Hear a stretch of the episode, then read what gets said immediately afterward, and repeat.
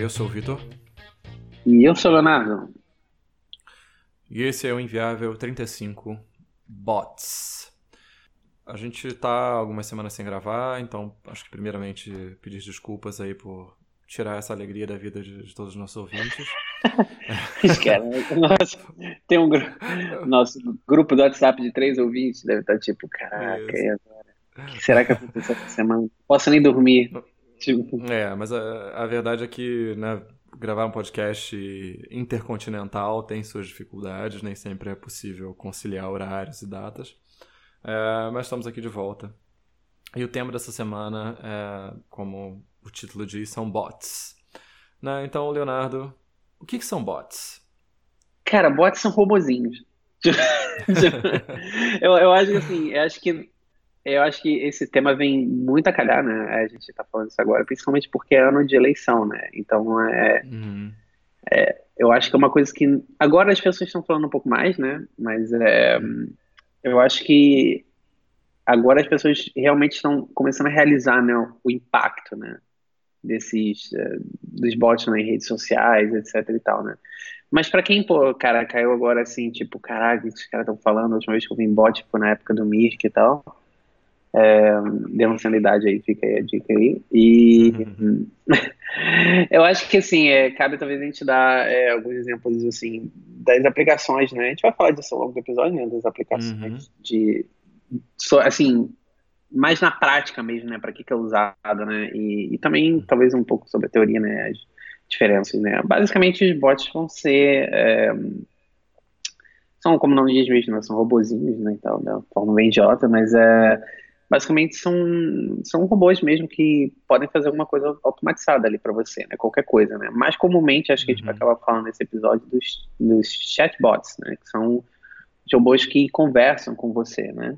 Que basicamente uhum. você digita alguma coisa no chat e ele vai lá e responde e tal. Você digita alguma coisa e vai lá e responde e etc. A gente vai falar de algumas aplicações e tal, e como que os bots realmente agora estão evoluindo a um nível sinistro, né? A ponto de que Sim eles realmente têm um impacto grande, assim, na nossa vida, na, na sociedade, economia, em tudo, né, cara? É... Uhum. Então, cara, é... você sabe alguma coisa sobre a história dos bots, Vitor? Você colocou aqui na pauta também. Eu, não... ah, eu, eu, sei, eu sei um pouco, não... mas muito pouco mesmo, assim. É, tem um bot que é importante, é, que... Na verdade, assim, né, voltando um pouco. Acho que a, a, a, primeira noção que a gente tem conceitual do bot tem a ver com a conceitualização também de inteligência artificial.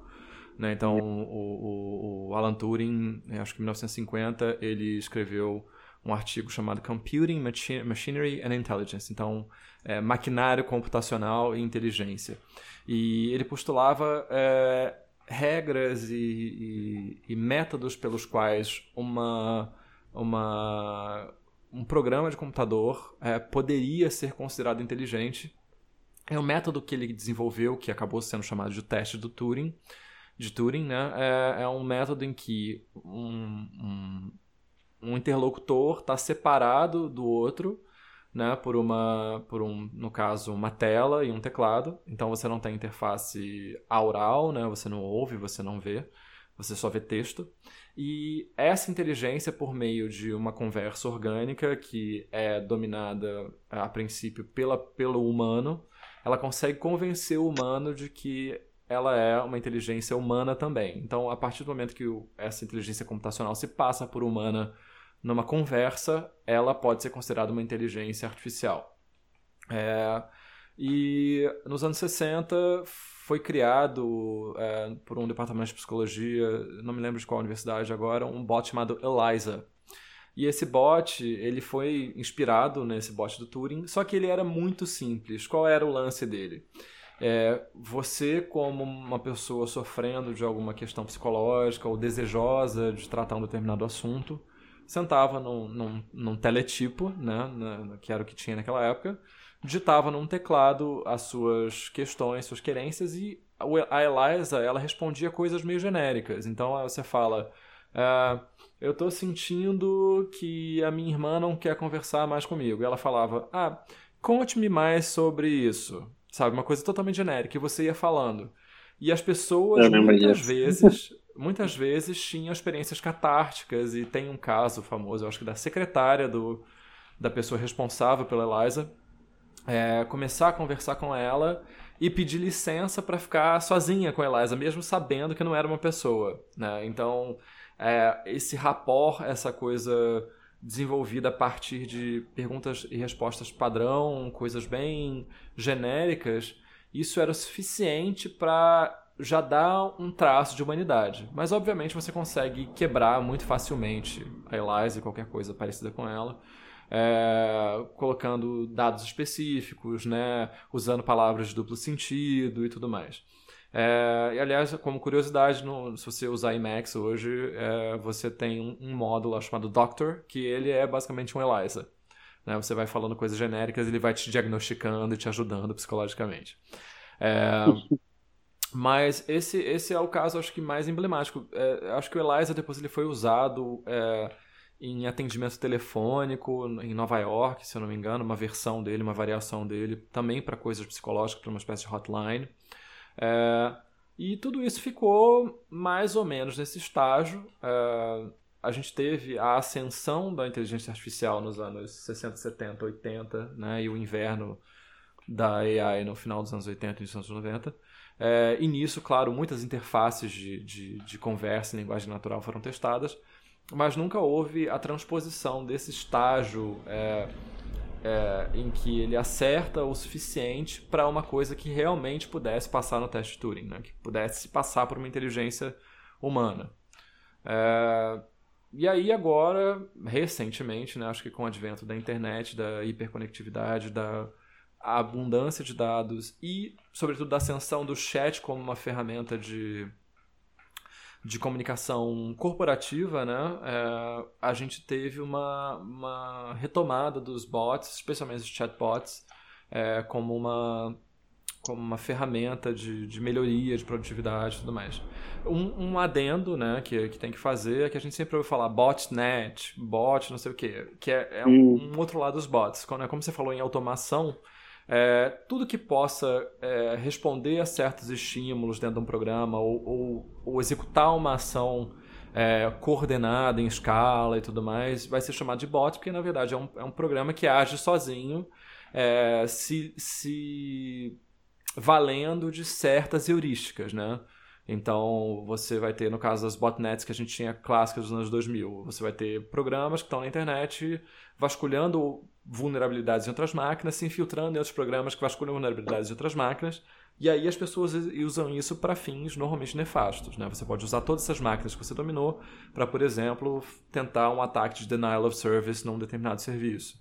Né? E isso tudo também faz parte desse contexto que você falou de, de, de influência política, né? que são, acho que é um uso muito importante e muito perigoso que a gente tem deles hoje em dia. É, você, cara, eu lembro que o, esse bot, né, o Elyson, né, eu lembro na época que saiu mesmo e se popularizou na internet, né, e, cara, isso foi, cara, isso, isso, é muito antigo, assim, mas eu, quando eu vi, eu vi isso pela primeira vez, né, quando comecei a usar a internet, né, tal, então provavelmente esse bot já estava, talvez, bastante desatualizado, né, pra época, né, mas eu lembro que parecia muito legal, cara, na época para mim. Assim, eu provavelmente acho que eu vi nos anos 90, esse final dos anos 90, eu acho. Tô, tô chutando. Mas uh, meus primeiros contatos assim, com a internet, eu, eu passei por um, um, site que tinha, sei lá, e tal, você conversando e tal. Era muito louco, assim. Pra época era muito legal, eu acho, né? Hoje a gente tem coisas assim, caraca, muito mais sofisticadas, né? A gente vai falar sobre elas e tal. É, mas eu acho legal também começar falando, talvez, né, da do que que teve causou mais assim é, um, que deixou as pessoas mais assim é, eu diria com um pouco mais receio sobre os bots, né, e começaram a prestar mais uhum. atenção sobre isso, entender, né, que foi talvez a eleição americana, né, recente, né, do uhum. Donald Trump, né. Uhum. É, basicamente o que aconteceu, né, o, o, só o Donald Trump ele é, tem, claro, né? Obviamente todas as, as eleições, né? É, todos os candidatos e tal, eles têm uma agência de marcas, propaganda, né? Publicidade por trás, né? De cada uhum. eleição. Acho que isso é bem óbvio, né? E tal. Só que obviamente, tipo, de quanto quanto maior, né? É o, o, o que está em jogo, né? Quanto mais coisa está em jogo no caso do presidente dos Estados Unidos, acho que mais dinheiro vai ser investido nessa parte, né? E o Donald Trump, ele contratou uma agência que... Me... Você lembra o nome da agência? Acho que não, cara, não lembro. Ah, é. Foi a Cambridge Analytica? Cambridge Analytica, eu acho que... Será que foi direto? Isso foi o escândalo, né? Mas a, é. a agência de publicidade, eu não lembro se foi essa, não mas me acho... lembro, não me lembro. Enfim, uh, mas então o que aconteceu foi o seguinte, né? O, o, o Trump, né? Não o Trump necessariamente, né? Mas a, a, a agência, né? Tinha... Campanha é, exatamente. Tinha milhares de bots né, espalhados pelas redes sociais e basicamente espalhando fake news, né? Uh, eu sei que isso vira um meme, né, dele ficar repetindo, né? Ah, isso é fake news, fake news, mas, caraca, gente, a gente não tá nem aqui falando de, de posição política nem nada, é um fato mesmo, né? Como a agência operava e eles deram várias palestras sobre isso, né, na época. Então, é, o que acontece é o seguinte, então o cara espalhava uma notícia do tipo, é, inclusive eu lembro de uma das notícias que era mais absurda, né, era uma que a, que a Hillary Clinton é, é, detinha um, tinha um negócio de um esquema de pedofilia numa lanchonete, Aham, então, aham. cara, tem um negócio loucaço que inclusive deu, deu uma merda, porque parece que alguém foi lá armado nessa lanchonete porque leu na internet, sabe? E as coisas tiveram várias consequências é, reais, né, e tal. E, e, esse foi o problema, assim. Então, o que acontece? Por mais que a gente saiba que essas notícias parecem extremamente absurdas, né, você fica assim, caraca, mas, pô, quem é o idiota que acredita nisso, né? É, é, o que a gente pensa, certo? Porque, por quê? Porque a gente tem instrução, a gente entende que isso não faz sentido, né? A Hillary Clinton, né, uma candidata a presidente independente de campanha, independente se você gosta dela ou não, é bem óbvio que ela não tem um esquema de pedofilia num porão numa lanchonete, certo? Tipo, isso é bem, né? Está bem claro, né? Estamos falando do mundo real, mas acontece que isso gera um ruído, né? Negativo na, nas redes sociais, né? Então, você espalha um bot e posta negócio, 300 milhões de bots compartilham, né? E isso chega a várias pessoas, e mesmo que, sabe, dentre essas pessoas, sei lá, se, se 8 entre 10 pessoas não acreditam nisso, mas duas ficam assim meio que pensando sobre o assunto, você já gerou um certo impacto ali, né? E quando você multiplica isso em escala nacional, escala mundial, você tem um impacto muito grande em eleição, principalmente eleição, não? Acho que é uma coisa que a gente tem que ficar prestar atenção nisso, né? Agora, né? É, isso basicamente foi feito numa época, né, em que o Facebook priorizava bastante, né, no seu feed. É, notícias, né? É, muita coisa assim. Hoje em dia, você entra no Facebook, acho que todo mundo já deve ter notado isso, né? Eu não sou um heavy user de Facebook, mas eu já notei isso. Que antigamente você entrava no Facebook e tinha várias, vários news feeds, né? De news mesmo, né? De, de sites que você não seguia, né? O Facebook realmente estava jogando isso no seu feed para promover outras páginas, né? Hoje você entra no Facebook, você quase não vê mais esses sites. Né? Bem, é bem raro poupar esse seu feed. Isso foi realmente uma mudança no algoritmo que eles comentaram, que eles estão realmente diminuindo, diminuindo foco, né? Nessas sites de notícias, etc., no Facebook, justamente para mitigar esse problema, que está muito uhum. difícil controlar, né? A quantidade de bot, fake news que os caras têm que controlar. Isso no Twitter é a mesma coisa, né? É, teve, a gente teve uhum. recentemente no, é, no caso da Marielle, né? A vereadora que foi assassinada no Rio de Janeiro e uhum. tinha, tipo, bots, né? É, bots e pessoas, né? Mas pessoas reproduzindo Sim. notícias de bots, né? Dizendo que, ah, ela tinha esquema de droga, ela tinha esquema não sei o que lá. E, pô, gente, hum, convenhamos. A gente era ex-esposa do Marcinho VP. É, é ela era ex-esposa... Entendeu? Então, os bots ficaram tendo essa notícia e tinha gente re replicando isso e compartilhando. Uhum. Até que chegou num ponto, né? Que saiu, né? Vários jornais isso na época. Que uma desembargadora, né? Tweetou uhum. isso que ela tinha não sei o que esquema. E, tipo, gente, é uma desembargadora, certo? Uma pessoa que tem estudo, tem instrução, sabe? Tem, tem tudo ali, sabe? para não replicar esse tipo de coisa. E mesmo assim, a pessoa, quando ela já está tendenciosa, né? A, a replicar uma coisa para um lado, qualquer coisinha, qualquer faísca, né? É suficiente para a pessoa reagir e ressoar com a pessoa, né? Então, é, um outro é, realmente. Caso que eu vi é, não sei se você leu esse artigo, não sei se eu te mandei, mas era de um, uma, uma, análise que foi feita por uma pesquisa de universidade mesmo, séria, aí na Alemanha, é, sobre a, a, relação entre o Facebook e os crimes de ódio numa cidade pequena. É, e basicamente analisando a, a, a disseminação de, de, de, fake news, o, a disparidade, a divergência de comportamento online versus comportamento presencial é, em relação à recepção de refugiados. E como é, eles puderam observar que, e aí eles explicam a metodologia no, no estudo, que quando a, a, a, internet caía na cidade, porque ao que parece a internet aí na Alemanha é muito localizada, muito setorizada, então é fácil eles medirem quando a internet caiu num determinado lugar, é como havia uma correlação bem direta entre a, a ausência de Facebook e a redução de crimes de ódio no, no lugar. Então, esse é um efeito, como, como você mesmo está dizendo, no mundo real do, do, do, do uso de bots para disseminar fake news. É, isso, isso é realmente incrível, cara. E, e o que me deixa realmente assim é. Porque assim, o, o bot ele, ele, ele insere na rede social né, um comportamento que não é genuíno, né? De um ser humano, né? Então, assim, existem bots legais? Existem, certo? Acho que são coisas que você pode usar para o bem, certo? Por exemplo, eu lembro que teve uma. Acho que foi o. Acho que foi o Nexo, cara, o, o jornal, né? Fez uma colaboração com algumas escolas, onde eles criaram uns, uns chatbots para ajudar as, a galera que estava estudando para o vestibular, né? Então, os alunos podiam fazer perguntas para o bot sobre o vestibular e tal, e o bot respondia, sabe? Então, era uma forma de ter uma consulta rápida ali e tal. Então, assim, é um, é um caso de que, olha como você pode usar, tipo, isso uma coisa positiva e tal, né? E tem N diferentes bots. Um tipo de bot que é antigo, né, também, né, que a gente é, acho que já deve ter ouvido falar até muito antes da época dos chatbots, etc. É os bots de bolsa de valores, né, também. Isso é uma coisa que, cara, rola muito, muito tempo, né? uhum, né? Os bots de trading, né? É, exatamente, para fazer aquelas é, compra e venda, né, no intraday, né, que eles chamam, né, que são os day trades, né, que são aquelas transações que você compra e vende né, relativamente rápido para ganhar uma. É, você ganha em quantidade né, de, de coisas que você acerta, né, não muito em, em tempo. Né? Não sou nenhum profissional, né, mas é, você ganha mais em quantidade, né, realmente. Quantidade de transações que você faz. Você ganha alguns centavos uhum. de transação, né? E isso chegou num ponto né, que se tornou basicamente impossível. Né, hoje em dia, eu creio que é assim, né? Talvez seja até pior, né? mas se tornou prático, quase impossível né, para um ser humano fazer day trade.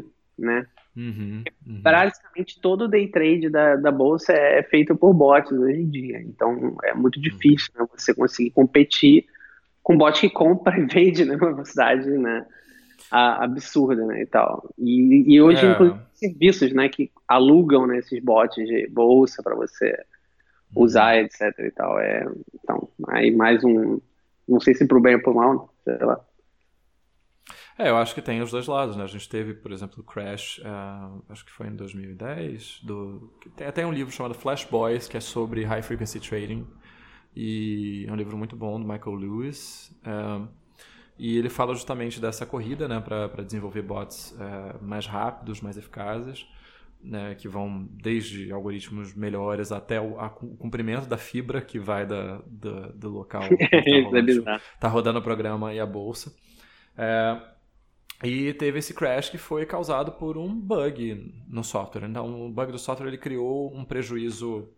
Eu vou falar um número aqui que provavelmente está errado, mas se eu não me engano é uma coisa tipo um trilhão de dólares que foi recuperado rápido mas assim, por 10 minutos tiveram que rolar, ligar o circuit breaker das bolsas, tiveram que fazer várias medidas, porque um bug no, no comportamento do, do, do, do bot é, gerou um problema econômico generalizado, né? E se afeta a economia dos Estados Unidos, afeta a economia global.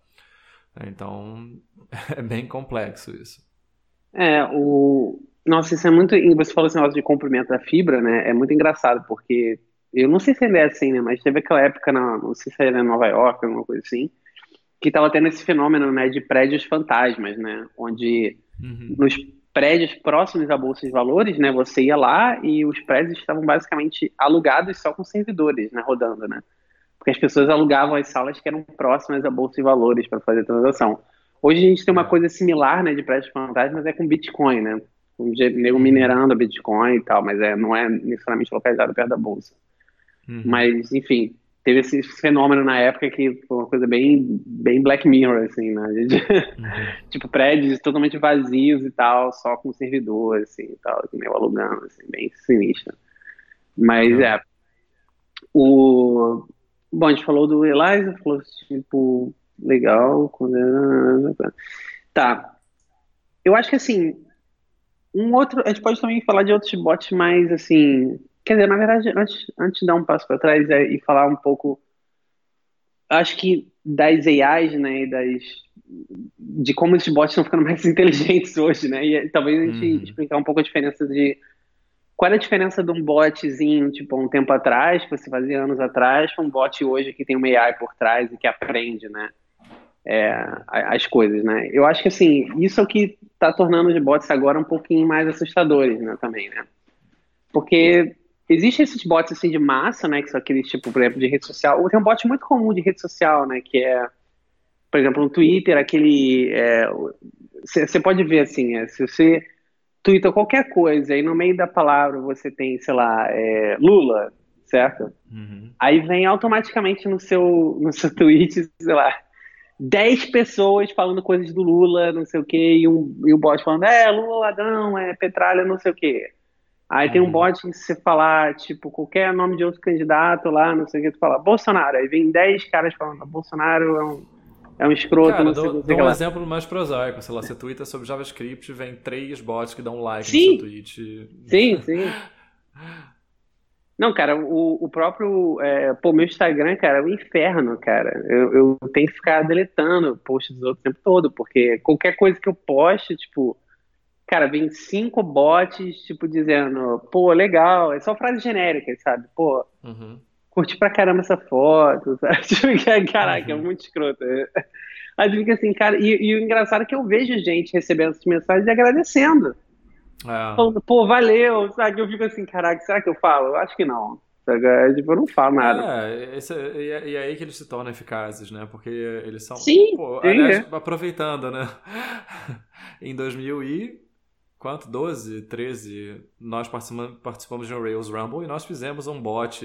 É verdade, desses, né? cara, é verdade. A gente fez nós... isso numa época que é. pouquíssimo. Acho que eu nunca tinha visto isso na época. Provavelmente é... existia, tá? Não tô falando que a gente inventou, não. Mas não era uma coisa muito comum, certo? A gente é... inventou, né? A gente fez uma aplicação que era um bot, que era. Basicamente, ele pegava sua lista de amigos, né? E você escolhia se você queria que desse like, se você queria que desse comentários. Toda vez que seus amigos postavam alguma coisa, não sei o que, eles davam. O bot dava tipo like, falava, pô, maneiro teu post, não sei o que. Você podia cadastrar as frases. A gente time... Cara, aquele bot que a gente fez no Rails Rumble é muito mais sofisticado do que a maioria desses bots que rodam hoje em rede social. Sem brincadeira. Porque esses bots, eles são muito dummy, assim, sabe? Eles falam sempre as uhum. mesmas frases e tal. Eles não têm. Eu creio, né, que não tem opção de customização, né? Porque eu sempre vejo as uhum. mesmas frases, né? os caras postando. Então, o nosso era mais sofisticado, que você podia, inclusive, tipo, uhum. você podia fazer as mensagens para aquela pessoa, né? Para você, tipo, ah, Sim. É, geralmente eu, eu, falo, às vezes tem, uma, tem certas gírias que você só fala com um certo amigo, você pode usar aquelas gírias, né? Para mandar uhum. aparecer pessoal, mensagem, né? Etc. É, mas não, tem esses bots, né? Que são mais assim. É, reativos ou mais simples, né? Você pega uma palavra-chave, você fala alguma coisa e tal. E agora está chegando uma era nova, né? Onde os bots eles têm inteligência artificial também. Então eles não só uhum. falam coisas porque tem um, uma palavra numa frase, ou viu whatever, uma imagem, mas eles realmente aprendem, né? E a linguagem evolui. E isso é muito creepy, na verdade. Porque, cara, você. É, a, gente, a gente vai falar de muita coisa, né? Esse episódio é cheio de coisas, mas é enfim, agora a gente está chegando nessa nova fase, né, do, dos bots, onde eles são mais complexos, né, aprendem. E é claro que, assim, é, para o bot aprender, ele precisa basicamente de dados, né? E eu acho que essa é a era onde os dados valem mais de qualquer coisa, né?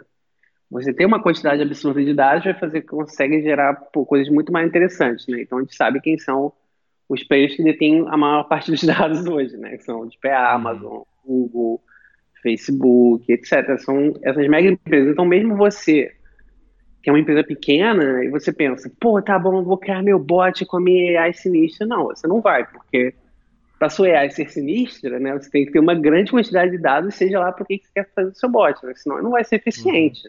Uhum. Né? Não pô, vai aprender com. Ele não vai aprender com pô, 10 linhas de Excel, certo? Uhum. Tipo, isso, isso, não é dado, não é na quantidade de dados razoável, entendeu? Então, Enfim, é, hum, hum, hum, a gente pode falar talvez do tem o, o famoso, né, os assistentes, né, também, né, que a gente pode falar que são bem uhum. uma coisa bem dia a dia e tal. Você já usou algum desses é, você já usou Alexa ou outro assistente assim tal desses que você coloca na, na casa e fala e tal? Não, não. Aqui no Brasil a gente não tem opções disso, na verdade, dos dispositivos físicos, né? A, a Amazon está bem incipiente, ainda que esteja abrindo mais e mais lojas, apesar de tudo ser marketplace, né? Nada é Amazon mesmo, com exceção dos livros, talvez. É, mas a gente não tem nenhum desses à venda aqui. É, eu uso bastante o Google Assistant no meu celular. É, eu confesso que na maior parte das vezes para entreter meu filho, porque a gente fica, sei lá, fotos de leões, fotos de tubarões, não sei o quê. Legal. E para botar timer, né? É, e eu usei bastante a Siri, mas a Siri é, é, consenso hoje em dia que ela, ela tá bem aquém das outras, né? Por N motivos, né? Para começar por essa coisa mesmo dos dados, né? Que a política de, de, de privacidade e a abordagem que a Apple tem em relação a isso é diferente. Mas a Siri faz bem menos coisas. E a outra barreira aqui é que muitas coisas que existem nesses assistentes não funcionam em português, né? Uh, o Google Assistant, nesse sentido, é o melhor de todos, ele atende a muitos comandos, uh, mas muita coisa não funciona aqui. Uh, você já usou um? Olha, eu, eu já quase comprei é, a Alexa várias vezes, o Echo Dot, né? E uhum. Mas eu sempre dou para trás no final, mas eu já usei de outras pessoas e, e tipo, isso aqui em Berlim, pelo menos, né, é, dentro do meu meio, né, que são, conheço várias pessoas de tecnologia, etc., é, muitas pessoas têm em casa, certo? É uma coisa muito comum e eu sei que quando eu estava no Brasil, eu via essas coisas assim, e eu falava, caraca, isso é uma coisa muito distante daqui a anos e tal. Mas eu, eu, eu afirmo para você agora, isso já é realidade, isso é muito comum. Tipo, uhum só de 10 pessoas, 4 tem isso em casa, 3, sabe? O que eu já acho muito, pô, cara, uma quantidade muito alta de gente e tal. É, eu, eu vejo uma certa diferença, eu acho que a maioria das pessoas tem Alexa, uhum. mas eu vejo muitas pessoas com o Google também, né? O Google Home, eu acho, né? Uhum. E, assim, as aplicações que eu vejo pessoas usarem são aplicações muito simples, são mais, assim, é, é uma, uma, coisa que é muito comum as pessoas fazerem é, é fazer automação na casa, né? De acender e ligar luz, é, uhum. televisão, música, essas coisas e tal. Essas pessoas fazem bastante. Inclusive já tem umas sessões nas lojas, assim, de eletrodoméstico, né? Que você vai e já tem, tipo, etiquetinhas dizendo, ah, isso aqui funciona com Alexa, isso aqui funciona com o Google Home, né? Cara, isso aí tá foda, já tá, sabe, já eu acho que é um caminho sem volta já. já não, cara, a gente já tá perdido, sabe? Vai ser isso, porque, cara, já tem sessões inteiras de loja só com isso aqui, entendeu? Que você vai lá e fala, ah, isso aqui é só a parte de smart home, né? Que eles chamam, né? Então, hum. você tem uma parte só de smart home, né? Aí você tem trocentos mil eletrodomésticos. Não, eu não vou dizer que assim, trocentos mil, claro, modo de falar, não é a maior parte da loja, certo? Uhum mas tem uma quantidade decente de coisas, entendeu? Compatíveis com os assistentes, né? E nisso tem outras empresas que estão capitalizando em cima disso, né? Por exemplo, tem aquela Sonos, né? Que faz a caixa de som, Sim. né? É, a Sonos que tem agora... a Sonos One, né? Que tem Alexa. Sim, é, exatamente. Que agora eles estão lançando caixas de som que funcionam com todos os assistentes. Então você pode ter, por exemplo, uma caixa de som que você conecta com Alexa, você conecta com o Home, com whatever você quiser, entendeu? e com outras coisas. Eles estão realmente capitalizando em cima disso, porque ninguém sabe, eu acho nesse momento, quem vai é, ganhar essa disputa, né? Claro que assim, a Alexa dizem que é o mais assim interessante, né? Que a Amazon está na frente, mas que o assistente do Google, Google Home e agora tem o da Apple também, né? Assim, da Apple tá um é pouco atrás. Ele não faz muita coisa, né? Ele não faz É, realmente, coisa. né? Mas acho que o Google Home tá, tá bem pau a pau, assim, que dizem que tá uhum. ficando bem, bem bom também. Então, assim, ainda não se sabe se, se a Amazon ou a Google vão ganhar essa, essa disputa, né? São os que estão na frente, uhum. né? Então, aí fica todo mundo naquela, assim, pô, você vai se comprometer a comprar, sei lá, cinco Ecodots amanhã, tipo, o Google Home é a parada, sabe? Você fica lá com aquele bando de coisa na tua casa. É, então, muita gente que, que as coisas que, que, aliás, que a Amazon sempre faz, né, muito espertamente, provavelmente não de maneira sustentável, mas o preço dessas coisas é muito baixo, né? Você não, não Caraca, paga muito é caro. muito barato, é muito barato. É. Eu acho que um Echo Dot, assim, eu acho que tá 39 euros, cara, uma coisa assim. É, o que eu acho legal na, na, na, no ecossistema da Alexa é o fato da Amazon ser bem, é, bem agnóstica né, em relação a com o que, que ela vai se integrar. Então, se você gosta de ouvir música na, na Amazon, usando lá o Prime, beleza. Se você quer usar o Spotify, você usa. Né? É, então, acho que ele funciona no Google Music também. Então, ele quer participar da sua vida do jeito que você achar mais conveniente. Isso eu acho que talvez seja o grande diferencial deles, né? E pelo que eu sei também, pelo que as pessoas falam, é que a, a interface de linguagem natural deles é a, mais consistente, né? Você consegue falar com ela e ela entender você com mais frequência do que os concorrentes, apesar do Google ser bem próximo. É, isso era bem frustrante, né, antigamente, né, porque, e eu, eu vou dizer que ainda é um pouco, mas, cara, tá melhorando muito, né, e é incomparável como era antes, mas era sempre chato você ter que ficar, é, como é que é, você falava um negócio, né, pro assistente e, cara, o assistente não entendia, né, e até hoje meio assim, a Siri, por exemplo, é bem ruim, né. A Siri é assim, é horrível. É. Cara, é horrível, tipo assim, tu fala qualquer coisa pra Siri, cara, a Siri, ah, sei lá, procura te tá com uma parada da Wikipedia aleatória, saca? Uhum.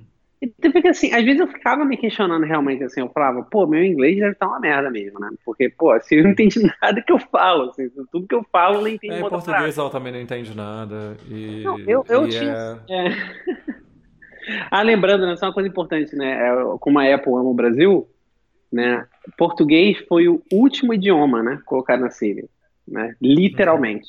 Então, olha como a Apple dá essa importância maneira né, pro Brasil, fora o iPhone de 20 mil reais no cacete, ainda teve isso aí. Não, ela ama o Brasil, mas ela despreza Portugal, cara, então ela não pode dar.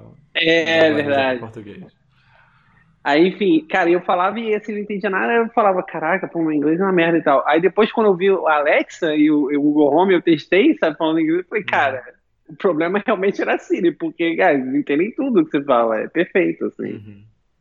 É, é, o Google, o Google Assistant me impressiona muito, assim, porque muitas vezes ele fala, você mistura línguas, ou mistura conceitos, ou fala uma coisa num determinado sentido, né? E ele se aproveita dessa base de dados enorme do Google para poder entender melhor o que você fala. Isso é bom. Às vezes ele não faz nada de útil com aquilo, mas o texto ele capta muito bem. Nossa, isso é muito legal, né? E fica um recado aí para é, Samsung, Microsoft. Gente, já tem assistente suficiente né? Porque aí veio a Samsung, anuncia um celular e, pô, qual era o nome do assistente da Samsung? Você lembra? Tem um, tem um nome. Bixby. Né? Bixby.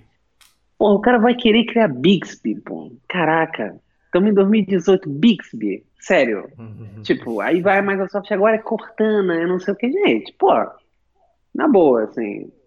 Cara, tu, tá, tu, tu não tá atrás, tu tá, tu tá, pô, em outra dimensão, sabe? Pô, os caras têm, sei lá, 5, 6 anos na frente, assim. Cara, quem, você conhece alguém que fala assim, nossa, eu vou falar aqui cortando aqui no meu Windows. Tipo, sério, quem faz Bom, ultimamente, isso? Ultimamente eu conheço pouca gente que use o Windows. É, não, pois é, eu fico assim, nossa, mas é uma perda de dinheiro? Por que você investir nisso? Você tem tanta coisa legal, é. você estar investindo, né? Tipo a Samsung, né? Em vez de, agora além de ícone escroto de Android, a gente também quer fazer um assistente. Pô, uhum. Entendeu? É Bixby, caraca, não. É muita vergonha ali, cara. Bixby é muita vergonha ali. Mas enfim, é isso. São os dois assistentes que prestam hoje em dia. resumo, resumo. Alexa, Google, Google Assistant são os dois bons, o resto, cara, é muito meia boca, assim, muito ruim. Essa é a realidade. Até a Siri, cara, que é ruim. Essa é a realidade. Não, não tem não tem condição, assim. É... E bom, que mais é... Cara, controle de finanças, né, cara? Você colocou isso aqui, isso é interessante também. Né? É, eu, tenho, eu tenho visto muitos bots corporativos que fazem coisas nesse sentido, né? E pessoais também. Então, por exemplo, você tem aquele Mint.com que existe há muitos anos nos Estados Unidos e ele fazia uma conexão com a tua, com as suas contas bancárias, seu cartão de crédito, e tudo mais. A gente tem o Guia Bolso aqui no Brasil que faz uma coisa parecida. É, eu penso. E e observava padrões e tal, e via no que você gastava.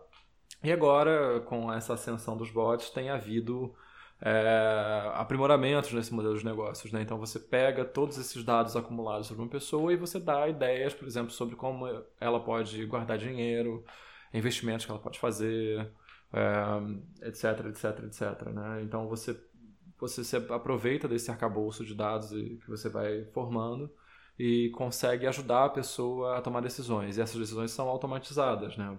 Essas sugestões são automatizadas. Você vai analisando, criando heurísticas novas ou até usando alguma coisa de inteligência artificial, né? Você vai botar os seus sinais aí, né? Os do mercado, os da pessoa e tentar cruzar isso de uma maneira que seja benéfica a ela e dar sugestões de, de, de melhorias financeiras. Eu tenho visto também o uso em corporativo né? A, a, gente falou por alto de chatbots, né? mas há uns três anos assim começou uma, um foco muito forte de várias empresas fazendo bots. Né? Então tinha aquelas coisas, ah, os bots são as próximas apps, né? qual é o próximo, a ah, próxima ah, grande é. coisa. E criou-se muita hype em volta disso, é, muito associada à, à, popularização do chat como uma ferramenta de comunicação corporativa. É, a gente tinha produtos como o Tinha o, o Campfire do Basecamp, que morreu, depois foi incorporado ao Basecamp.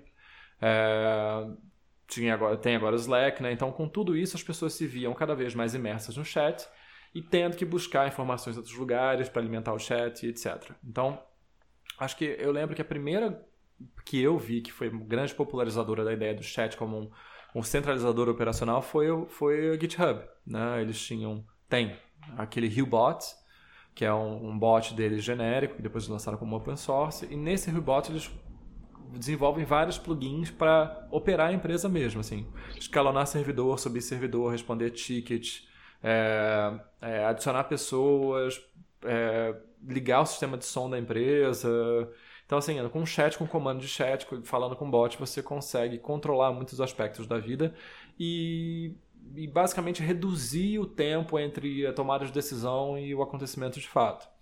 É, e eu acho que por conta do, da proximidade do mercado de desenvolvimento com o GitHub, as pessoas começaram a tomar isso como um, uma coisa muito interessante. Então eu vejo que hoje em dia você tem bots corporativos que se ligam ao chat da empresa e também se ligam à, à base de conhecimento, a todos os arquivos da rede, ao Dropbox da, da, da, da empresa, isso, aquilo, aquilo, outro. E você, por exemplo, quer saber uma uma determinada coisa sobre uma decisão ou procurar uma palavra-chave né, na, na, nas comunicações da empresa, você não precisa ir a mil fontes diferentes. Você vai no chat e fala, é, fulano bot, é, sei lá, me dê todos os arquivos que tenham a palavra tal. E ele vai te dar aquilo ali de um jeito mais fácil.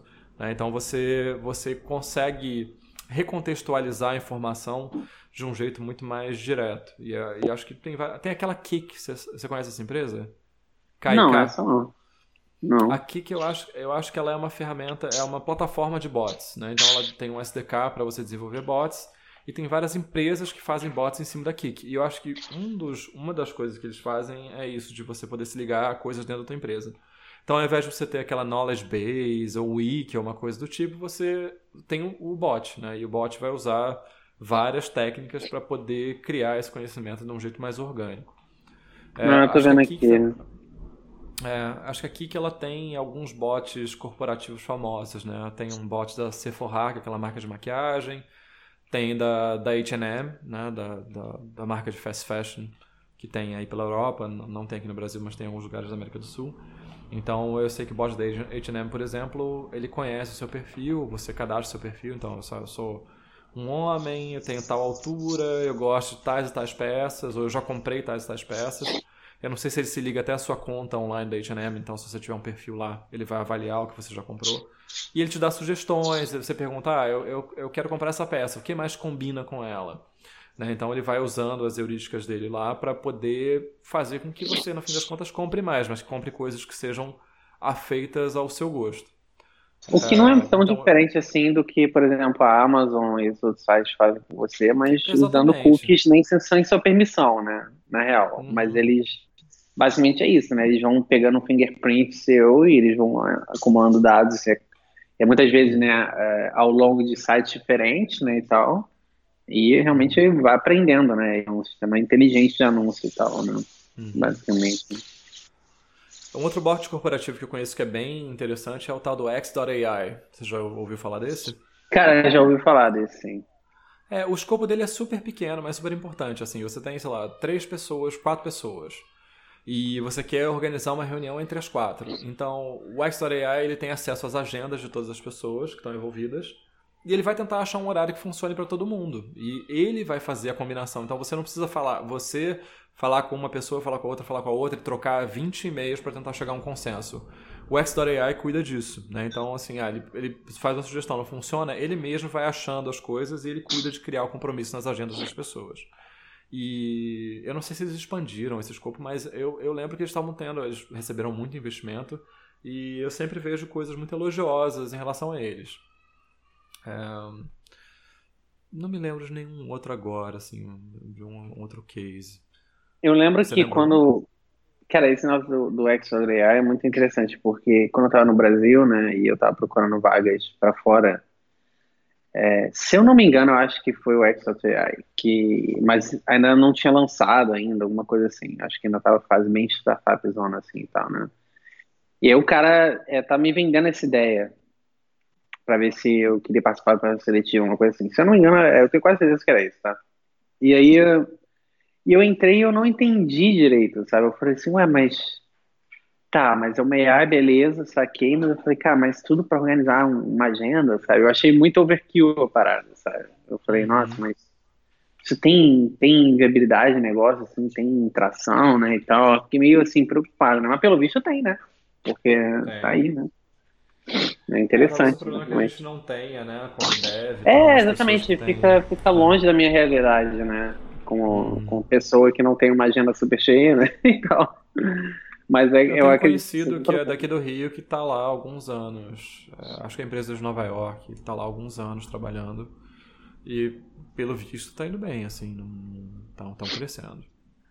É bem legal. É uma ideia legal, é uma ideia interessante. Assim. Então, qualquer coisa com AI a gente acha legal hoje em dia, essa é a realidade. E é legal mesmo. Essa, essa é a dura realidade mesmo, é, é legal. Ainda que a gente tenha que falar sobre, mais sobre isso no final. É, é verdade. Essa coisa da AI. E, cara, é, e, e, os bots, né? É, os botzinhos né, do Slack, né? São muito interessantes. Pena que a gente usa mais para, tipo, fazer coisas inúteis, coisas úteis, né? Boa parte deles, né? A gente fica... Mas é bem legal e é bem fácil de desenvolver também, né? Tipo, quem nunca desenvolveu, cara, é, o robot é muito simples e tal. É Basicamente, você pega mensagem, faz um regex lá e, sei lá, escreve alguma coisa, ele já vem com um, um Redis, né, um banco de dados ali e tal, você pode gravar coisas, etc e tal. E é, é, bem, bem assim, é, é, bem legal. Quem nunca brincou com isso, e é bem divertido, assim, brincar, né, com o robot, assim, criar coisas e tal. É bem interessante. Uhum. Uhum. E. É, você tinha, você tinha um uso muito, muito importante pra gente, né? Que a gente é, fazia encontros semanais, então a gente queria variar os lugares em que a gente ia tomar um café, né? E comer um bolo. E o Leonardo fez um, um bot que permitia que a gente procurasse coisas nas imediações do endereço em que a gente estava. Né? E a gente descobriu alguns cafés novos por conta disso. E, e, e, ele fazia até coisas bem interessantes, assim, então, né? Você tinha, ele selecionava um lugar, né? E tinha uma pool, né, de votos, né, e tal. Isso, é verdade, a gente podia votar. E pelo chat e, e no final o lugar ele te dava o vencedor, né, e tal, né? Tinha eu fiz várias formadinhas, né? Parcial, fiz várias coisas assim e tal. Eu brinquei, né? Tava me divertindo, né? E tal. É, depois, até quando eu tava aprendendo, é, assim, o beabá, assim, da programação funcional, assim e tal, eu usei esse bot como experimento para refatorar usando é, o, o Lambda, né? De JavaScript, a biblioteca, né? Uhum, uhum. E aí hoje ele, ele tá escrito com Lambda, assim, então é um bot funcional aí. Fica aí, cara. Fica aí a evolução do bot e tal. Né? É, depois, depois a gente coloca nas recomendações e tal o link, é bem é, legal. Vai estar vai, vai tá no show notes. Tá? É, maneiro. E Aí, bom, cara, a gente falou de várias coisas. Você, você mencionou os, os bots cívicos, né, cara? É, ah. Falar de coisas brasileiras, né, então... É... Bom, quer falar? É, tem esse, esse Eu não sei se eu tô errado, mas eu acho que esse, é, essa Rose, né, do Serenata de Amor, se eu não me engano, era o bot que verificava contas de político, não era isso? Isso. Ou, errado. É, isso, isso é bem legal também. Né? É, o que o Serenata de Amor é um projeto justamente que usa as informações da, da lei da transparência, né, e, e capta tudo, processa e é uma trabalheira do caramba, né? Porque as coisas vêm em formatos diferentes e tal. E, e, e encontra inconsistências, né? Então, uma pessoa que almoçou quatro vezes, ou pagou muito caro por um determinado almoço, por uma determinada refeição, né? E a Rose, ela pega esses dados processados e ela contata o, o, o autor da despesa. Então, ela constrange, basicamente, é, os deputados e, e, senadores e ministros e coisas que, envolvidos na, no gasto inadequado. E também eu acho que ela auxilia na denúncia que é feita às entidades de supervisão né, dentro da, das autarquias. É, é isso é muito legal, mesmo. cara. Isso é muito legal. E eu acho assim muito é, bizarro que isso já não é uma ferramenta interna né, do governo, né? Por que, que precisa alguém de fora fazer isso, né? Assim, isso me deixa um pouco incomodado, assim, sabe? Porque eu fico, pô, isso parece um negócio tão lógico, sabe? Tipo, por que, que não tem ninguém lá fazendo isso, sabe? Mas é, isso é muito interessante, assim. É... É, e outro bot legal que está rolando no, no Brasil é o, o Fátima Bot, né? Do, da, esse, agência esse de checagem de fatos. É, o, que, o que ela faz basicamente, assim, é, o Aos Fatos é uma, checa, é uma agência de fact-checking, né? Que está atuando bastante ultimamente na, nos debates políticos e vai atuar nas eleições também, né? Para tentar separar o, joio do trigo do que os candidatos falam e também do que os jornalistas falam, né? Sobre os candidatos para determinar o que, que é falso, o que, que é uma meia-verdade, etc. E o que o, o bot deles faz, do Fatima, Fatima Bot, é ver links de fake news na, na, nas timelines do Twitter e alertar as pessoas que estão postando o link é, do, do, do, fato de ser inverídico e apontar para o que seria verídico naquilo. Então, é, sei lá, no caso desse, dessa notícia da Hillary no negócio, eu veria que uma pessoa postou aquele link, diria, olha, isso aqui não é verdade, está aqui o, o, local que explica por que, que isso não é verdade. Né? Então ela faz isso sistematicamente para justamente pegar essas pessoas, esses incautos, que não são pessoas maliciosas, mas que estão dispostas a acreditar em qualquer coisa que vejam na internet e tentar colocá-las no caminho do bem, né? para pelo menos elas não serem mais agentes disseminadores do, do, de notícias falsas. Cara, isso é bem legal. Isso é bem legal. Isso é bem, bem legal. Eu tenho visto, né, agora, né, quando tem um debate, né, então na Globo, aí os caras, eles... É no próprio site do Globo já tem um fact-check, né, dos, é, do que os políticos falaram. Né? Isso, isso. Pô, isso é bem maneiro. Isso é bem maneiro. Porque realmente a gente tá numa era agora, né, que as pessoas adoram tacar fake news, né, cara? Tipo, o cara tá no meio de um debate para ganhar um certo momento ali no debate, né? O cara fala alguma coisa, tá com um número ali, né, que, pô, cara, tu, tu, não tem como checar aquilo ali na hora, né? Então fica muito difícil, né, em tempo real, você ir lá e checar aquilo. Mas eu acho que seria muito legal se nos próprios debates tivesse algum tipo de checagem em tempo real, né? Uhum, Onde um uhum. candidato falasse alguma coisa, não sei o quê, aí depois no, no intervalo do bloco viesse uhum. o cara que está no debate e falasse, então, o candidato tal falou isso aqui e tipo, isso aqui na verdade, sabe? Porque uhum. o fato é esse, esse, esse, esse, esse, esse tal, os números, né? Uhum. Porque eu acho que também depois que passou o debate é legal, mas nem todo mundo vai lá procurar o um negócio para ler, entendeu? Depois. Não, né? com certeza, porque já, já encontrou ali o que, é. que, que, que, ressoava, o que não ressoava com o que já acreditava. É. Né? E, se, se existisse uma equipe que pudesse, no intervalo, falar sobre essas coisas e tal, né? Pô, seria muito bacana, eu acho, cara. Seria muito legal. Ia mitigar bastante esse efeito, né? Porque tem, tem candidatos né, que realmente se valem disso, né? Que, pô, cara, ninguém vai lá pô, buscar se isso aqui é verdade mesmo ou não, sabe? Então o cara vai lá uhum. e fala literalmente qualquer coisa que você quer ouvir, entendeu? Tipo, vai falar. Essa é a realidade, gente. É, eleição, o cara vai falar o que você quer ouvir, certo? É, é isso que o cara quer atingir ali. Ele quer pegar a sua empatia pelo que você acredita. E muitas vezes até é o que o cara quer fazer, mas às vezes não é nem possível, entendeu? Eu lembro que era até muito comum, né, em época de eleição de, de prefeito, né? Os prefeitos, né, falando um monte de coisas que eles iam fazer no, Rio de Janeiro, etc e tal, e no final das contas, cara, o prefeito nem podia fazer aquilo, sabe? Tipo, é, é, nem, é. nem, eram atribuições de um prefeito, sabe, fazer uhum. aquelas coisas, e o cara simplesmente estava atacando coisa lá, Até trem-bala já prometeram no Rio de Janeiro, né? É...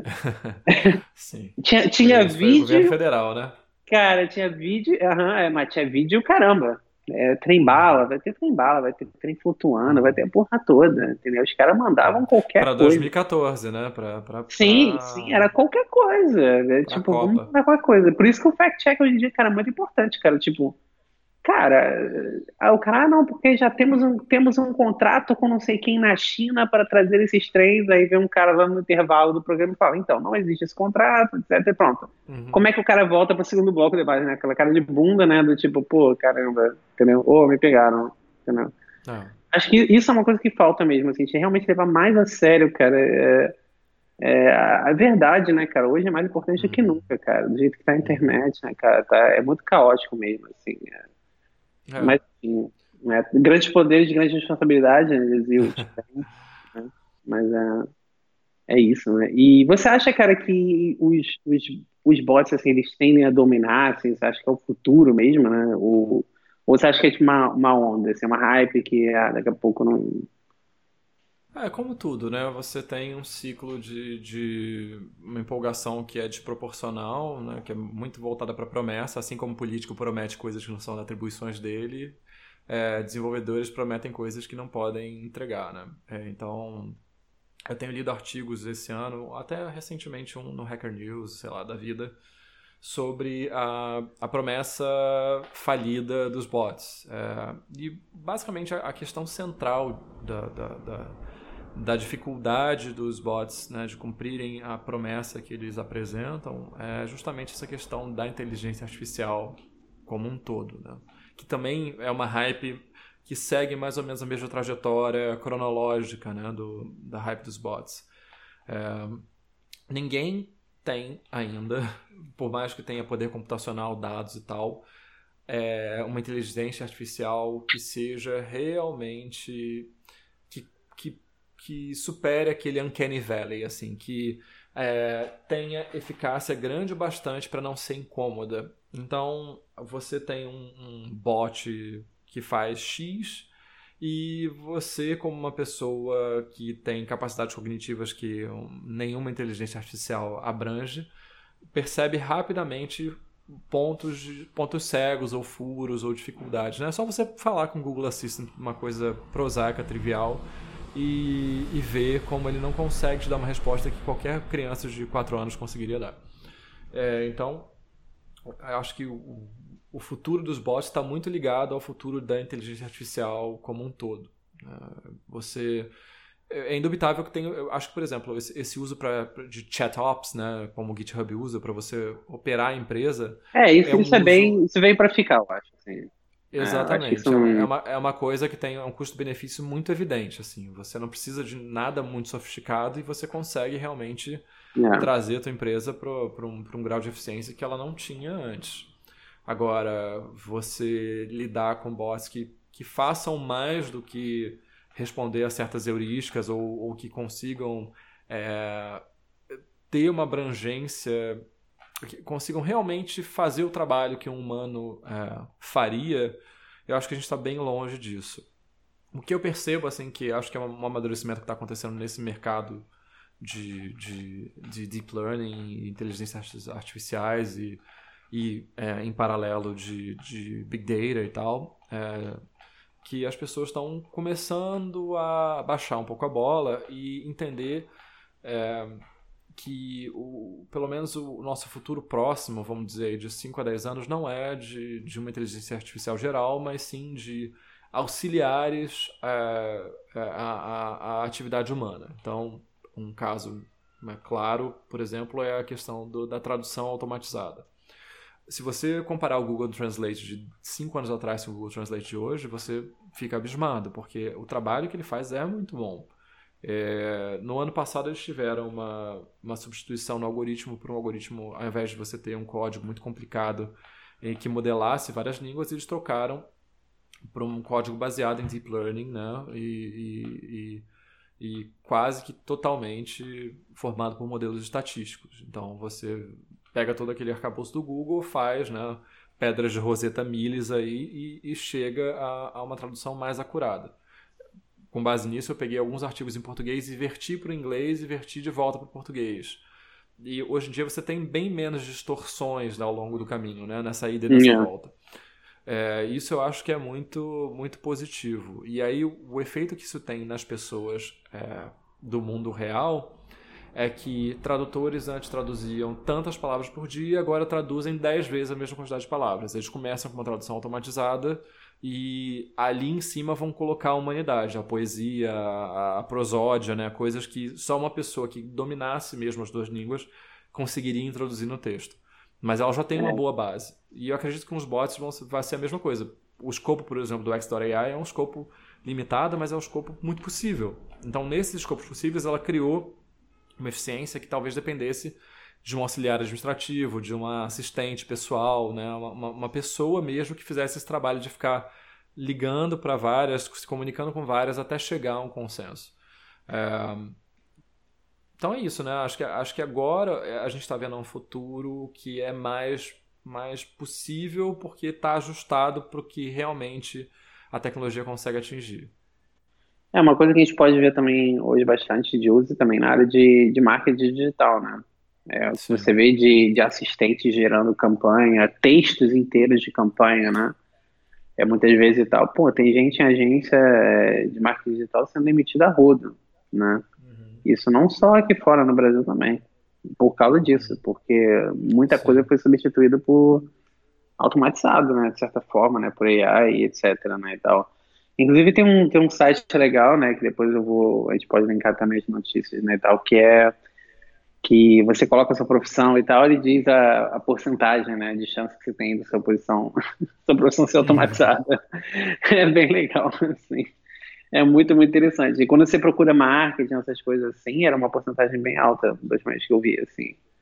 É, é bem interessante, então. Mas eu acho que eu concordo com você. Eu acho que é bastante é, parece que eu, eu acho que eu, eu, li isso em algum lugar que eu acho que era confiável, tá? Então não tô com a fonte aqui, mas eu acho que a última vez que eu li era que a inteligência artificial acessível, né, pra gente, assim, pelo menos hoje em dia, que é não tá nem no QI de um gato ainda, né? Uhum. Então, tipo, a gente já tá muito longe ainda do da Skynet, tá? Então, uhum. tipo, não que não vai chegar, né? Eu acho que vai chegar, mas ainda tá longe, né?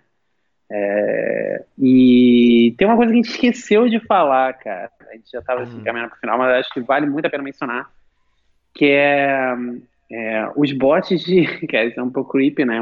Bastante Black Mirror mesmo. Mas são os bots de pessoas que já morreram, né? Então, Sim, isso é muito. Cara, eu esqueci de mencionar isso antes, mas acho que vale muito a pena de mencionar antes de partir para os pics, que é, é estavam tendo né, vários casos né, de pessoas que vinham a falecer né, por N motivos, né, whatever. E as pessoas, né, os parentes que permaneciam, pegavam todos os e-mails, todas as informações que, que a pessoa. Tudo chat né, disponível, né, tudo digital da vida da pessoa. E, e colocavam dentro de um bot, né? O bot aprendia e tal, a falar do jeito da pessoa e tal, de acordo com o eu online da pessoa, certo? E às vezes, muitas vezes, é mensagens privadas, né? WhatsApp ou qualquer mensagem, né? E tal, a pessoa trocava. E aí, tipo, meio que usar isso, né? Como uma forma de, de trazer um pedaço da pessoa de volta. Né? Por N motivos, né? Cada um tem, tem seu motivo, né? É, mas hoje em dia existe um serviço, né, para isso, né? Então a gente já chegou nesse. Isso é Black Mirror pesado, né? Eu acho, né? Isso é o. É isso é, é Black Mirror já bater na porta, já. Que é. Até o caso, é o caso que você linkou, né? No, tem que. Sim. Eu tinha lido esse artigo na época, que é o, que é o Luca, né? É, é isso, isso. É, muito legal esse artigo. É, foi, foi, é, era uma, uma mulher que perdeu um amigo e ela estava em luto e tal, e o jeito dela de lidar com o luto foi justamente fazer isso que você falou, né? De alimentar com tudo que sabia sobre o cara, e ela tinha conhecimento técnico e desenvolver um amigo virtual, né? Ao estilo Eliza, né? Você é um chatbot, mesmo, sim, você conversa, sim. ele responde. E, e ela se inspirou né, naquele episódio de Black Mirror, que acho que é da segunda temporada, da, da, da mulher que perde o, o namorado, o marido, né? E, e, começa assim, né? Ela, ela forma um chatbot do cara e depois é um, sim, uma presença sim. física do cara. É, e, e, se eu não me engano, é, esse episódio é realmente muito creepy, né? Porque parece que tem uma parte do episódio, eu não lembro direito, faz muito tempo que eu vi. Mas acho que tem uma parte do episódio até que, que eles guardam, né? Ela e a filha dela guardam o cara num, num armário, num porão, alguma coisa. Isso, isso. E, só vão interagir com ele, sei lá, no aniversário do cara, no aniversário da menina. Parece, é muito bizarro, cara. É, muito é o episódio eu acho que se chama Be Right Back.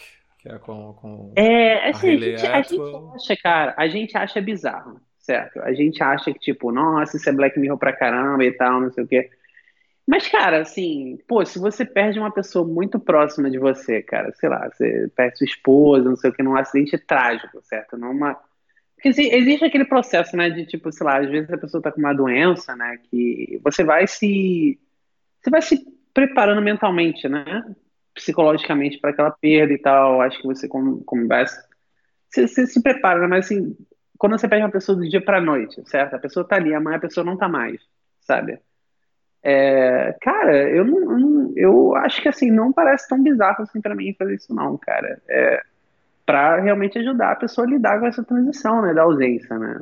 É, é muito, cara, eu no início eu é, falava isso é creepy pra caramba. É uma coisa que tem precedente. É uma coisa que tem precedente, né? Tinha, tem, no Brasil mesmo, você tinha aquela coisa de velar o corpo em casa, tirar, a família tirava sim, foto sim, exatamente. Com, a, com o filho morto. Qual a diferença pessoas disso? ficavam meses, ah, ficavam meses, às vezes, com o corpo em casa. É. é, é, assim, é o mesmo propósito, né? Você, você fazer uma transição né, de ausência, né? É, realmente é... Uhum. Cara, é, é, é sinistro, porque é uma coisa que recente que já tem uma aplicabilidade tão relevante, né, assim, né, na, nas nossas vidas, assim, né, cara, impressionante mesmo, assim, é, a gente, cara, a gente poderia ir nesse episódio, esse episódio poderia ter três horas, né, porque, uhum. cara, tem tantas áreas, assim, a gente nem chegou, a gente nem falou dos carros, né, que tem também uhum. assistência e tal, mas, cara, aí realmente vai se prolongar demais, mas, tipo, realmente é um, um assunto, cara, que não tem fim, assim, a gente pode falar disso uhum. horas, assim, então tem muito, muito assunto, assim. É, mas acho que é isso, né? É, eu também concordo, só para fechar, é, para gente não terminar falando da morte né, e tal, é, eu concordo que, que eu, eu acho que os bots são realmente o futuro, mas eu também acho que nos próximos 10 anos, concordo também, que, que vão ser aplicações específicas, né? É, assistentes específicos, né? É, essas coisas. Hoje em dia a gente até tem bastante, até em, é, em outra área né, que eu tenho é, mexendo bastante na fotografia, hoje já está começando a ter editores que já, já tem AI dentro do editor, né? Então ele já te ajuda na, na corrigir algumas coisas da imagem, alguma coisa assim. Então, então eu vejo muito essa ideia de, de assistente mesmo, né? De tipo, mas como todo assistente, certo? O dia o uhum. assistente uhum. aprende a executar a profissão, né? Sim. Eu acho que tudo, né? É o que é o todo assistente é assim, né? A pessoa começa como assistente, aí depois vai aprendendo com o mestre, né? Até que, né? O assistente às vezes tá no lugar do mestre, né? Então vamos ver aí, né? O futuro que nos reserva, assim. Mas é, é muito interessante, assim, tá? Muito interessante mesmo. Assim. E lembrando que sem dados isso não faz nada, né? Então você que tá aí ouvindo e, e eu vou fazer um bot que sabe isso tudo, é, pensa bastante nos dados, né? Da onde você vai tirar os dados, né? É, se são públicos, se não são, você vai fazer, porque senão realmente não dá para nada. É isso. Vamos Temos recomendações? Recomendações. Quer começar, Vitor? Quero, uh, pode ser. Eu tenho duas recomendações, eu acho. É, a primeira é uma que eu já fiz, é a série The Good Place, vai retornar agora no, em setembro para a terceira temporada. E ela é uma série muito mais profunda do que a superfície. Eu acho que no outro episódio eu falei disso. A ideia é, inicial é uma pessoa. É, é, um, é, se passa no pós-morte.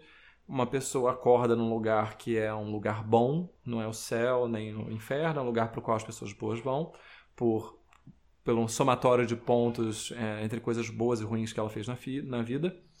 E uh, o mote da parada é que ela é, ela é uma pessoa que não deveria estar lá. Ela era uma pessoa ruim. E ao, ao longo do tempo, né, a gente vai descobrindo que é uma série sobre filosofia moral. Ela basicamente vai analisar a, a ideia do que é ser uma pessoa boa, né? Usando filosofia mesmo, assim, vai apresentar ideias de vários filósofos e tal, só que é uma comédia. Então isso tudo tem que acontecer e ser engraçado. E, bom, eu particularmente acho bastante engraçado. Tem uma, um twist na, na primeira temporada e a segunda temporada ela pega uma tangente e vai para um lugar totalmente inesperado para quem viu a primeira. É, então eu recomendo de novo que eu acho que vale a pena ver para se preparar para a temporada que vai começar daqui a pouco. Tem na Netflix Brasil e é, é uma série da NBC nos Estados Unidos, então é TV aberta, vai um por semana ao ar. E aqui no Brasil vai, vai para Netflix no dia seguinte a, a, aos Estados Unidos. Então você sempre fica bem em cima do lance.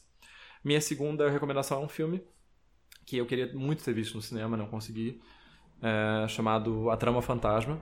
É um filme do Paul Thomas Anderson que fez, para mim, obras-primas, O Mestre, Magnolia, é, Sangue Negro, né, There Will Be Blood. É, e é um filme de época que se passa nos anos 50, a história de um, de um uh, estilista na, em Londres, que é um, um, um, cara que basicamente descarta mulheres, uma mulher atrás da outra. Ele tem uma obsessão pela, pela memória da mãe e ele encontra uma mulher nova que vai mexer com a vida dele de um jeito bem inesperado. É bem inusitado o, o filme e é esteticamente, tecnicamente perfeito. É, acho uma coisa realmente que deve ser. Quando você pensa ah, cinema, beleza, vou ver Avengers, e você pensa cinema, você vai ver Trama Fantasma, você vê como cinema é uma coisa vasta e tem uma coisa que. Aí eu vou falar uma coisa snob, que é mais cinema do que a outra. É, mas vale muito a pena e, em tese, é o último filme do Daniel Day-Lewis, então se você quiser, quiser ver uma pessoa no limite da sua capacidade, ver realmente um grande ator trabalhando, é um filmaço. Cara, maneiro, maneiro. Pegando o seu link de fashion, certo? É, Netflix tem uma série chamada Social Fabric, que é, eu tenho assistido, não terminei ainda, mas estou quase, que é muito interessante, é, até para quem não é muito ligado no mundo fashion, não que eu seja, mas é, eu tenho consumido bastante coisa. É, é, basicamente é um, um, cara que é um, um designer chamado é, que é o Kyle, né? E ele ele pega cada episódio ele pega uma roupa específica, por exemplo, uh, um episódio é calça jeans. Então ele vai e ele fala sobre toda a história da calça jeans. Ele ele vai nos nas fábricas mais famosas de jeans e ele verifica quem são as pessoas que estão fazendo é, modificando jeans para o futuro, como vai ser o jeans do futuro etc. São episódios é, relativamente curtos, acho que é 30 minutos, 35, e cada episódio é uma peça clássica de roupa, né? Então tem um que é sobre a camiseta, ou sobre a calça jeans, outro é sobre, tipo, o chapéu tal, o outro sobre tie-dye, e, por aí vai, entendeu? Então é muito interessante, muito legal, porque você acaba aprendendo mais coisas sobre a história, né, da, da moda, né, no geral. E o cara, né, o host, ele é realmente engraçado, então, tipo, é uma parada super light de assistir. Eu acho que eu admito que isso entra na minha categoria de séries para assistir enquanto você janta, sabe? Tipo, eu acho que eu estou com essa categoria de séries agora, sabe? Só aquelas séries que, assim, às vezes não precisa ser nada muito pesado, nada que você vai, tipo, sabe? Não, não é um investimento ali é, emocional de atenção, mas que é divertido e é, e é boa qualidade, é legal de assistir, entendeu? Eu acho que Social Fabric é uma dessas séries, assim, legais para você assistir quando você quer simplesmente, sabe? sentar, tô de boa, quero assistir um negócio aqui e, e nada muito muito tenso assim e tal. É, ok, fora isso, é, deixa eu ver. Eu tinha, eu tava assistindo uma outra série, mas acho que é muito, não é nada novo, né? Mas é que é a Fall. Você já assistiu essa série? Não, ainda não. Cara, é interessante. Eu vou dizer que assim, não é incrível, sabe? É, é, é a série clássica do é, assassinato, serial killer, detetive. Eu sou viciado nesse tipo é, de série, aquele, eu adoro. aquele Jamie Dornan, né? O cara do 50 Tons de Cinza. Eu é acho que é, cara. Eu acho que, na verdade, assim, eu não sou a melhor pessoa para te responder. Por quê? Porque eu não assisti 50 Tons de Cinza, nenhum. Então, eu nem sei quem é o ator, então não sei. Mas eu acho que é. Pelo que você está falando, eu acho que é. É, é, é, com, é com a Gillian Anderson, não é isso? Com a, isso, com a isso, isso, isso, isso, tá, isso, é, essa mesmo. A, a, série não é ruim, é, a série é bem legal, mas é assim, ela te entrega mais ou menos o que você espera, sabe? É, a quantidade de plot twists não é, sabe, não é muito, não explode sua cabeça, entendeu? Tipo, eu já vi várias outras séries da Netflix do mesmo gênero, essa não é das mais wow, entendeu? Mas é uma série interessante. Se você já assistiu outras séries do tipo e você não tem mais nada para assistir, porque a gente chega nisso, a gente entra numa, eu pelo menos sou assim, né? séries de um assunto tal, e eu vou e consumo todas as séries possíveis na minha frente, sabe? Tipo, eu entro nesse, nesse universo eu consumo todas as séries possíveis, entendeu? E, e essa, assim, é, já tá meio que no final da minha lista, assim, porque as melhores séries do gênero que, que tinha disponível eu já assisti, sabe? É, então fica assim. É, e acho que é isso, cara. Acho que eu, tenho, eu só tenho assistido, assim, então, nada além disso. Não, mas muito bom, muito bom. E... Então é isso. É isso. Então até semana que vem para todos. Se tudo der certo, até semana que vem. Até o é próximo verdade. episódio. É verdade. Fala, tchau, tchau. Tchau.